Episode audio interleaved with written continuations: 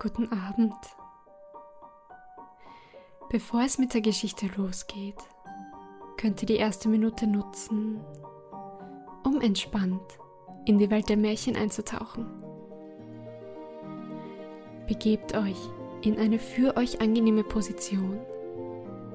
Lasst eure Alltagsgedanken ziehen und reist in eine verzauberte Welt, voll mit Fabelwesen und Abenteuern.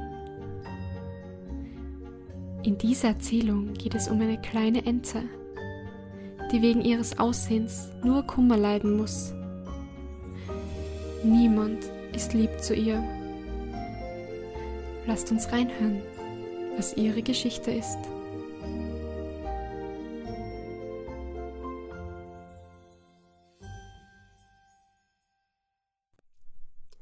Es war herrlich draußen auf dem Lande. Es war Sommer. Das Korn stand gelb, der Hafer grün, das Heu war unten auf der grünen Wiese in Schobern aufgesetzt, und da ging ein Storch auf seinen langen roten Beinen und plapperte ägyptisch, denn diese Sprache hatte er von seiner Mutter gelernt. Rings um den Acker und die Wiesen waren große Wälder und mitten in den Wäldern tiefe Seen. Ja, es war wirklich herrlich da draußen auf dem Lande. Mitten im Sonnenschein lag dort ein altes Rittergut, von tiefen Kanälen umgeben, und von der Mauer bis zum Wasser herunter wuchsen große Klettenblätter, die so hoch waren, dass kleine Kinder unter den höchsten aufrecht stehen konnten. Es war aber so wild darin, wie im tiefsten Walde. Hier saß eine Ente auf dem Neste, welche ihre Jungen ausbrüten musste, aber es wurde ihr fast zu langweilig, ehe die Jungen kamen, Dazu bekam sie selten Besuch. Die anderen Enten schwammen lieber in den Kanälen umher, als dass sie hinaufliefen, sich unter ein Klettenblatt setzten und mit ihr zu schnattern. Endlich borst ein Ei nach dem anderen. Piep, piep, sagte es, und alle Eidotter waren lebendig geworden und die jungen Entlein steckten den Kopf heraus.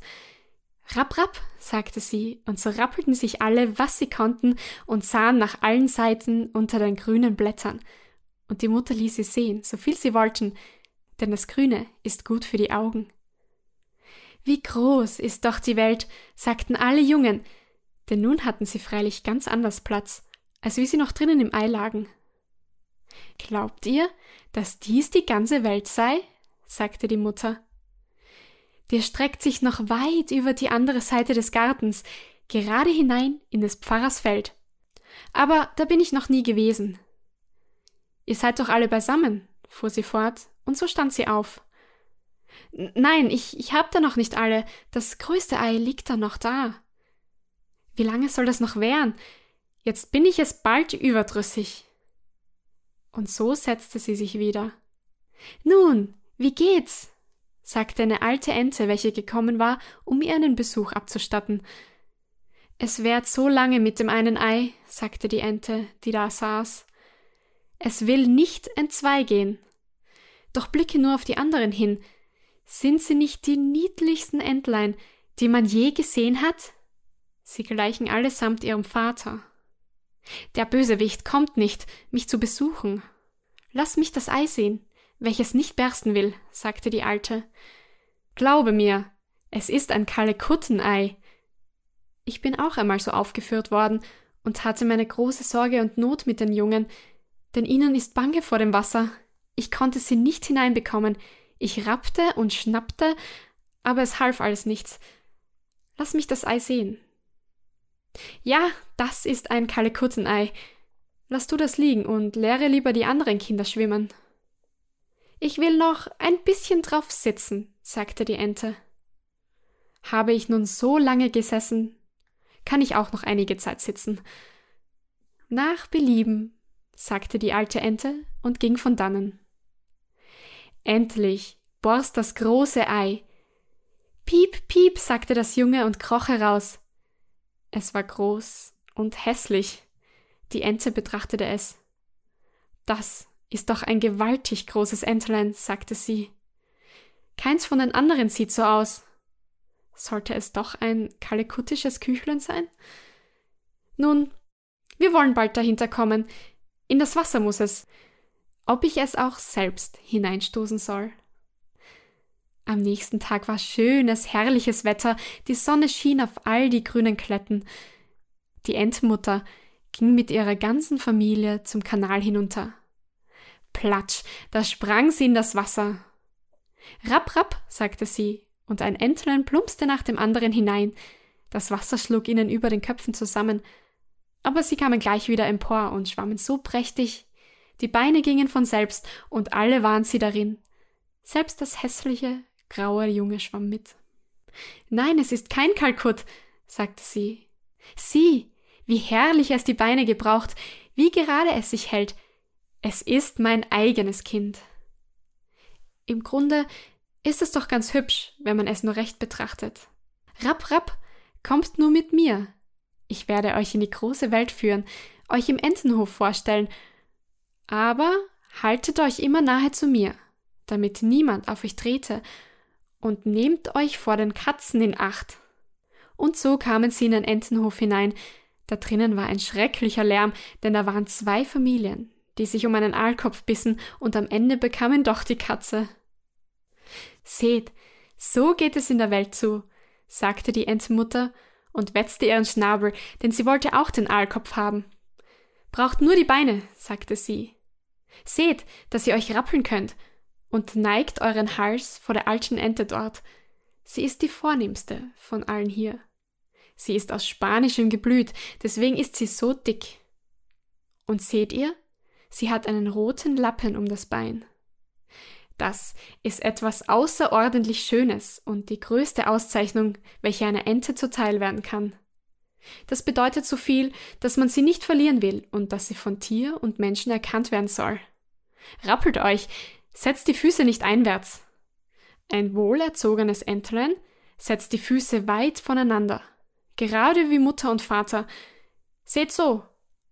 Nun neigt euren Hals und sagt Rapp. Und das taten sie, aber die anderen Enten ringsumher betrachteten sie und sagten ganz laut Sieh da, nun sollen wir doch noch Anhang haben, als ob wir nicht schon genug wären. Und pfui, wie das eine Entlein aussieht, das wollen wir nicht dulden und sogleich flog eine Ente hin und biss es in den Nacken. Lass es in Ruhe, sagte die Mutter. Es tut ja niemand etwas. Ja, aber es ist groß und ungewöhnlich, sagte die beißende Ente. Und deshalb muss es gepufft werden. Es sind hübsche Kinder, welche die Mutter hat, sagte die Ente mit dem Lappen um das Bein.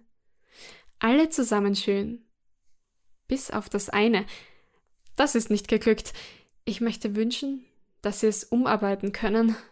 Das geht nicht, Ihr Gnaden, sagte die Entenmutter. Es ist nicht hübsch, aber es hat ein gutes Gemüt und schwimmt so herrlich wie eins von den anderen. Ja, ich darf sagen, noch etwas besser. Ich denke, es wird hübsch heranwachsen und mit der Zeit etwas kleiner werden. Es hat so lange in dem Ei gelegen und deshalb nicht die rechte Gestalt bekommen und so zupfte sie es im Nacken und glättete das Gefieder. Es ist überdies ein Enterich, sagte sie. Und darum macht es nicht so viel aus. Ich denke, er wird gute Kräfte bekommen. Er schlägt sich schon durch. Die anderen Entlein sind niedlich, sagte die Alte. Tut nun, als ob ihr zu Hause wäret und findet ihr einen Aalkopf, so könnt ihr ihn mir bringen. Und so waren sie wie zu Hause. Aber das arme Entlein, welches zuletzt aus dem Ei gekrochen war und so hässlich aussah, wurde gebissen, gestoßen und zum Besten gehalten, und das sowohl von den Enten wie auch von den Hühnern. Es ist zu groß, sagten sie allesamt, und der talekutische Hahn, welcher mit Sporen zur Welt gekommen war und deshalb glaubte, dass er der Kaiser sei, blies sich wie ein Fahrzeug mit vollen Segeln auf, ging gerade auf dasselbe los, und dann kollerte er und wurde ganz rot am Kopfe. Das arme Entlein wusste weder, wo es stehen noch gehen sollte. Es war betrübt, weil es hässlich aussah und vom ganzen Entenhof verspottet wurde. So ging es den ersten Tag und später wurde es schlimmer und schlimmer. Das Entlein wurde von allen gejagt. Selbst seine Geschwister waren böse gegen dasselbe und sagten immer Wenn die Katze dich nur holen könnte, du hässliches Geschöpf, und die Mutter sagte, Wenn du nur weit fort wärest. Die Enten bissen es, und die Hühner schlugen es, und das Mädchen, welches die Tiere füttern sollte, stieß mit dem Fuße danach. Da lief und flog es über das Gehege, die kleinen Vögel in den Büschen flogen erschrocken auf. Das geschieht, weil ich hässlich bin, dachte das Entlein und schloss die Augen, lief aber gleichwohl weiter. So kam es hinaus zu dem großen Moor, wo die wilden Enten wohnten. Hier lag es die ganze Nacht. Es war sehr müde und kummervoll. Am Morgen flogen die wilden Enten auf, und sie betrachteten den neuen Kameraden. Was bist du für einer? fragten sie, und das Entlein wandte sich nach allen Seiten und grüßte so gut es konnte. Du bist außerordentlich hässlich, sagten die wilden Enten. Aber das kann uns gleichgültig sein. So lag es ganze zwei Tage. Da kamen zwei wilde Gänse oder richtiger wilde Gänseriche dorthin. Es war noch nicht lange her, dass sie aus einem Ei gekrochen waren, und deshalb waren sie auch so keck. Höre, Kamerad, sagten sie, du bist so hässlich, dass wir dich gut leiden mögen. Willst du mitziehen und Zugvogel sein? Hier, nahe bei in einem anderen Moor, gibt es einige liebliche wilde Gänse. Alle zusammen Fräulein, die da Rapp sagen können. Du bist imstande, dein Glück zu machen. So hässlich du auch bist. Piff, paff, ertönte es, und beide wilden Gänseriche fielen tot in das Schilf nieder, und das Wasser wurde blutrot. Piff, paff, erscholl es wieder, und ganze Scharen wilder Gänse flogen aus dem Schilfe auf, und dann knallte es wieder. Es war große Jagd. Die Jäger lagen rings um das Rohr herum, ja einige saßen oben auf den Baumzweigen, welche sich weit über das Schilf hineinstreckten. Der blaue Dampf zog gleich Wolken in die dunklen Bäume hinein und ging weit über das Wasser hin. Zum Moor kamen die Jagdhunde. Platsch, platsch, das Schilf und Rohr neigte sich nach allen Seiten. Das war ein Schreck für das arme Entlein. Es wendete den Kopf, um ihn unter die Flügel zu stecken, und im selben Augenblick stand ein fürchterlich großer Hund dicht bei dem Entlein. Die Zunge hing ihm lang aus dem Halse heraus, und die Augen leuchteten greulich hässlich. Er streckte seinen Rachen dem Entlein entgegen, zeigte ihm die scharfen Zähne und platsch, platsch ging er wieder, ohne es zu packen. Oh Gott, sei Dank, seufzte das Entlein, ich bin so hässlich, dass mich selbst der Hund nicht beißen mag. So lag es ganz still, während der Bleihagel durch das Schilf sauste und Schuss auf Schuss knallte. Erst spät am Tage wurde es still. Aber das arme Junge wagte noch nicht, sich zu erheben.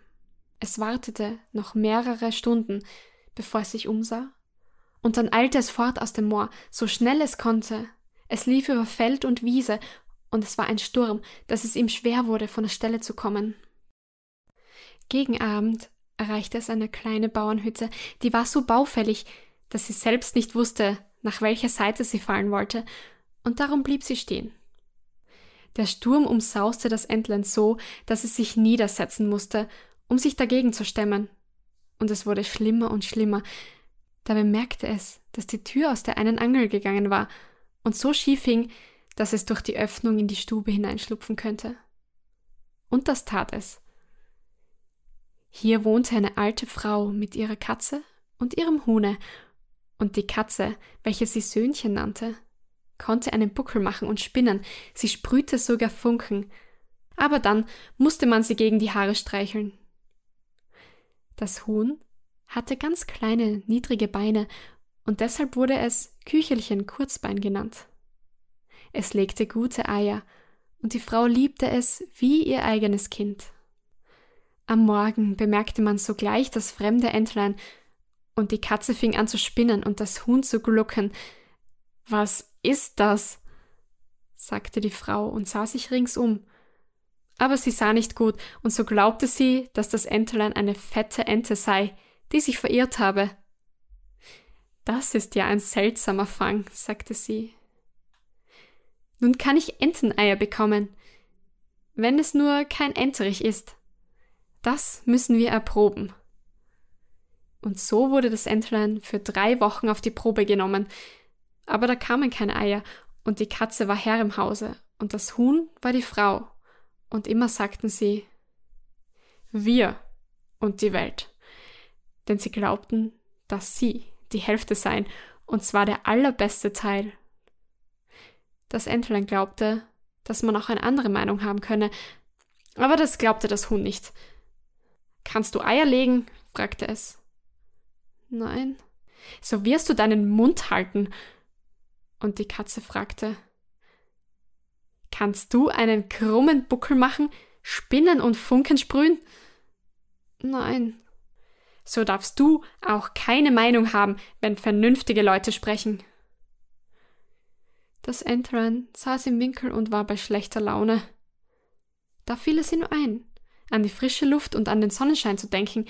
Es bekam so sonderbare Lust, auf dem Wasser zu schwimmen, dass es nicht unterlassen konnte, dies der Henne zu sagen. Was fehlt dir? fragte diese.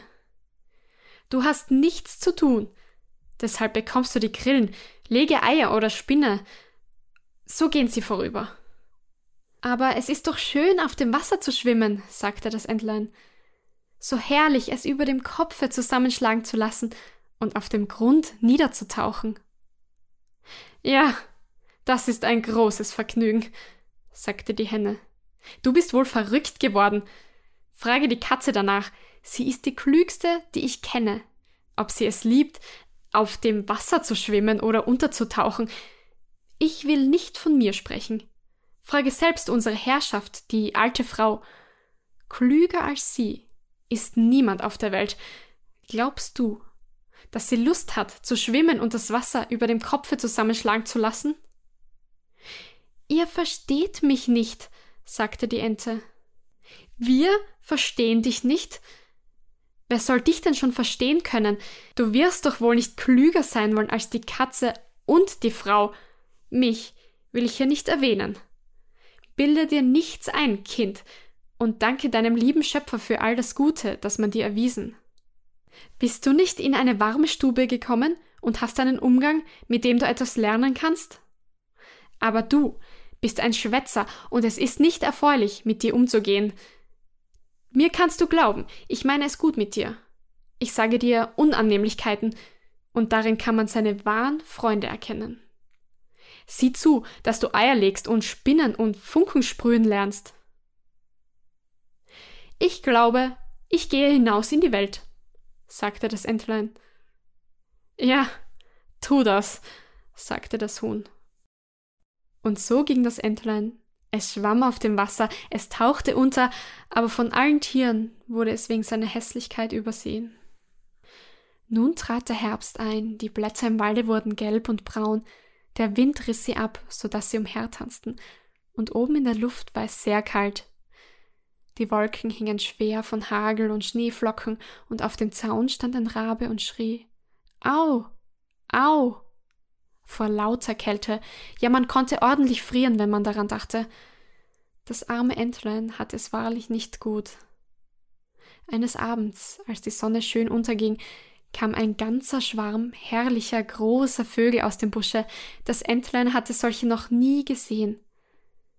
Sie waren ganz blendend weiß, mit langen, geschmeidigen Hälsen. Es waren Schwäne.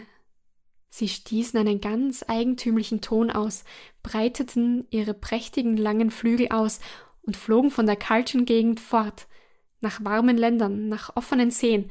Sie stiegen sehr hoch und dem hässlichen kleinen Entlein wurde es sonderbar zumute.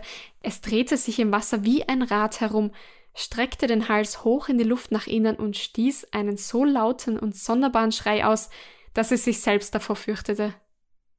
Oh, es konnte die schönen, glücklichen Vögel nicht vergessen, und sobald es sie nicht mehr erblickte, tauchte es gerade bis auf den Grund, und als es wieder heraufkam, war es gerade wie außer sich. Es wusste nicht, wie die Vögel hießen, nicht wohin sie flogen aber doch war es ihnen gut, wie es nie jemand gewesen. Es beneidete sie durchaus nicht, wie konnte es ihm einfallen, sich solche Lieblichkeit zu wünschen, es wäre schon froh gewesen, wenn die Enten es unter sich geduldet hätten. Das arme, hässliche Tier. Der Winter wurde immer kälter. Das Entlein musste im Wasser herumschwimmen, um das völlige Zufrieren desselben zu verhindern. Aber in der Nacht wurde das Loch, worin es schwamm, kleiner und kleiner. Es fror, so dass es in der Eisdecke knackte. Das Entlein musste fortwährend die Beine gebrauchen, damit es das Wasser nicht schloss. Zuletzt wurde es matt, lag ganz still und fror so im Eise fest. Des Morgens früh kam ein Landmann, der dies sah. Er ging hin und schlug mit seinem Holzschuh das Eis in Stücke und trug das Entlein heim zu seiner Frau. Da wurde es wieder belebt. Die Kinder wollten mit demselben spielen, aber das Entlein glaubte, sie wollten ihm etwas zuleide tun und fuhr in der Angst gerade in den Milchnapf hinein, so dass die Milch in die Stube hineinspritzte. Die Frau schrie, schlug die Hände zusammen, worauf es in das Butterfass dann hinunter in die Milchtonne und dann wieder aufflog. Wie sah das da aus? Die Frau schrie und schlug mit der Feuerzange danach. Die Kinder rannten ineinander über den Haufen, um das Entlein zu fangen. Sie lachten und schrien. Gut war es, dass die Tür aufstand und es zwischen die Reiser in den frisch gefallenen Schnee schlüpfen konnte. Da lag es, ganz ermattet. Aber all die Not und das Elend, welche das Entlein in dem harten Winter erdulden musste, zu erzählen, würde zu trübe sein. Es lag im Moor, zwischen dem Rohre, als die Sonne wieder warm zu scheinen begann. Die Lerchen sangen, es war ein herrlicher Frühling. Da konnte auf einmal das Entlein seine Flügel schwingen, sie brausten stärker als früher und trugen es kräftig davon, und ehe dasselbe es recht wusste, befand es sich in einem großen Garten, wo die Äpfelbäume in Blüte standen, wo der Flieder duftete und seine langen grünen Zweige gerade bis zu den gekrümmten Kanälen hinunterneigte. Oh, hier war es schön und frühlingsfrisch. Gerade vorn aus dem Dickicht kamen drei prächtige weiße Schwäne, sie brausten mit den Federn und schwammen leicht auf dem Wasser. Das Entlein kannte die prächtigen Tiere und wurde von einer eigentümlichen Traurigkeit befallen. Ich will zu ihnen hinfliegen, zu den königlichen Vögeln, und sie werden mich totschlagen, weil ich, da ich so hässlich bin, mich ihnen zu nähern wage. Aber das ist ja gleich viel besser, von ihnen getötet, als von den Enten gezwackt und von den Hühnern geschlagen, von dem Mädchen, welches den Hühnerhof hütet, gestoßen zu werden und im Winter Mangel zu leiden. Es flog hinaus in das Wasser und schwamm den prächtigen Schwänen entgegen. Diese erblickten es und schossen mit brausenden Federn auf dasselbe los. Tötet mich nur, sagte das arme Tier und neigte seinen Kopf der Wasserfläche zu und erwartete den Tod. Aber was erblickte es in dem klaren Wasser? Es sah sein eigenes Bild unter sich, das kein plumper, schwarzgrauer Vogel mehr, hässlich und garstig, sondern selbst ein Schwan war. Es schadet nichts, in einem Entenhof geboren zu sein, wenn man nur in einem Schwanenei gelegen hat. Es fühlte sich ordentlich erfreut über all die Not und die Drangsal, welches es erduldete. Nun erkannte es erst sein Glück an all der Herrlichkeit, die es begrüßte. Die großen Schwäne umschwammen es und streichelten es mit dem Schnabel. Im Garten kamen da einige Kinder, die warfen Brot und Korn in das Wasser, und das Kleinste rief da, da ist ein neuer. Und die anderen Kinder jubelten mit. Ja, es ist ein neuer angekommen. Sie klatschten mit den Händen und tanzten umher, liefen zum Vater und der Mutter, und es wurde Brot und Kuchen in das Wasser geworfen, und sie sagten alle Der neue ist der schönste, so jung und so prächtig. Und die alten Schwäne neigten sich vor ihm.